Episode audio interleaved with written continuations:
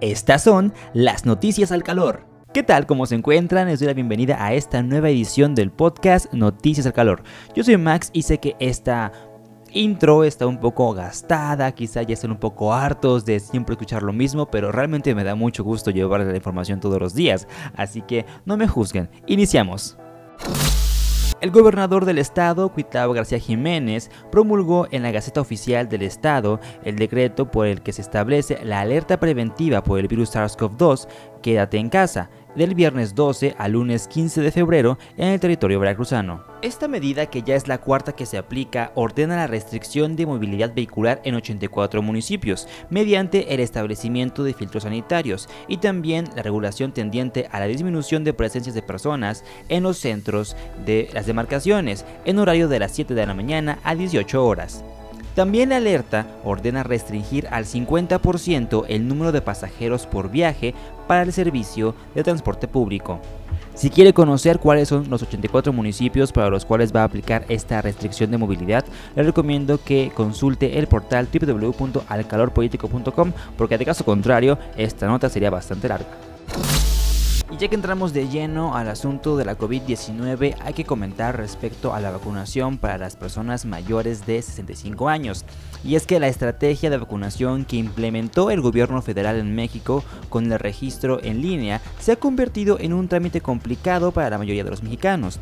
El pasado 2 de febrero del año en curso, el gobierno federal anunció el inicio del registro para la vacunación contra la COVID-19, dando a conocer que dicho registro puede realizarse a través de la página mivacuna.salud.gov.mx. Sin embargo, dicha modalidad de registro ignora la realidad de 5.879.673 veracruzanos que no disponen de una computadora, laptop o tablet, de acuerdo con los resultados del Censo de Población y Vivienda 2020 dado a conocer por el INEGI.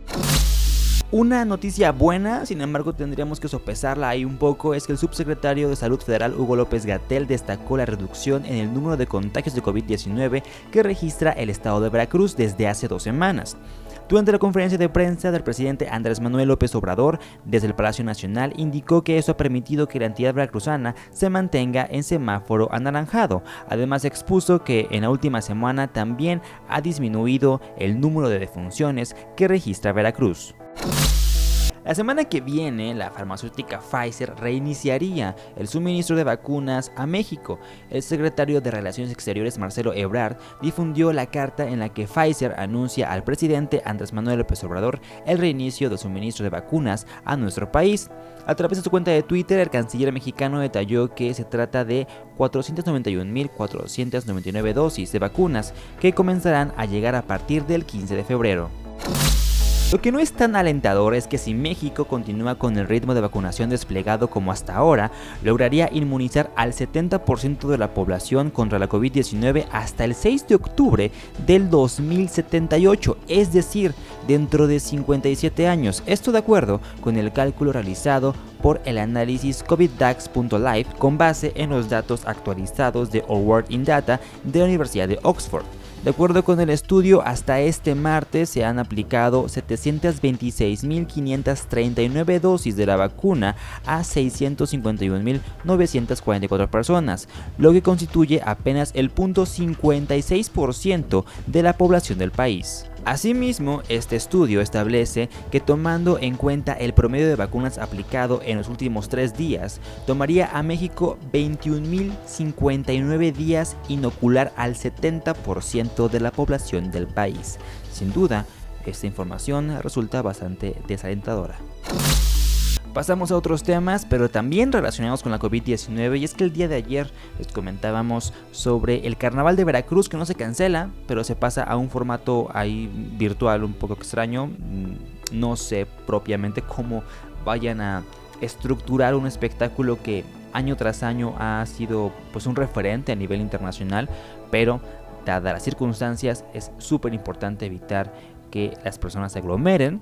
Y el que sí se cancela es el Carnaval de Coyolillo.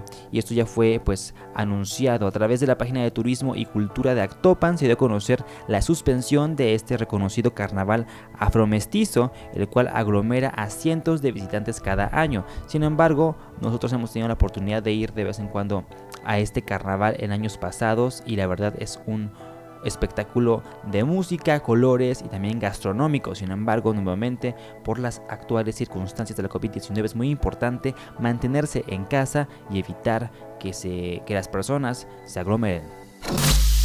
Durante el 2020, el estado de Veracruz tuvo una disminución del 25% respecto al año 2019 en cuanto a la oferta de empleo. Esto fue dado a conocer por el Online Career Center, que también es conocido como el OCC Mundial, que es la bolsa de trabajo más grande de México. Al presentar el informe del panorama laboral en Veracruz, en el 2020 el Centro de Carrera Profesional en Línea informó que en su plataforma registró 10.458 ofertas de empleo de enero a diciembre del año pasado. La inseguridad puede estar en todas partes, incluso dentro de nuestras casas, en las familias, y esto técnicamente no es nuevo, sin embargo les quiero comentar eh, un hecho que pasó el día de hoy una mujer fue asesinada a balazos por su pareja, un ex militar que tras cometer el asesinato huyó en un taxi.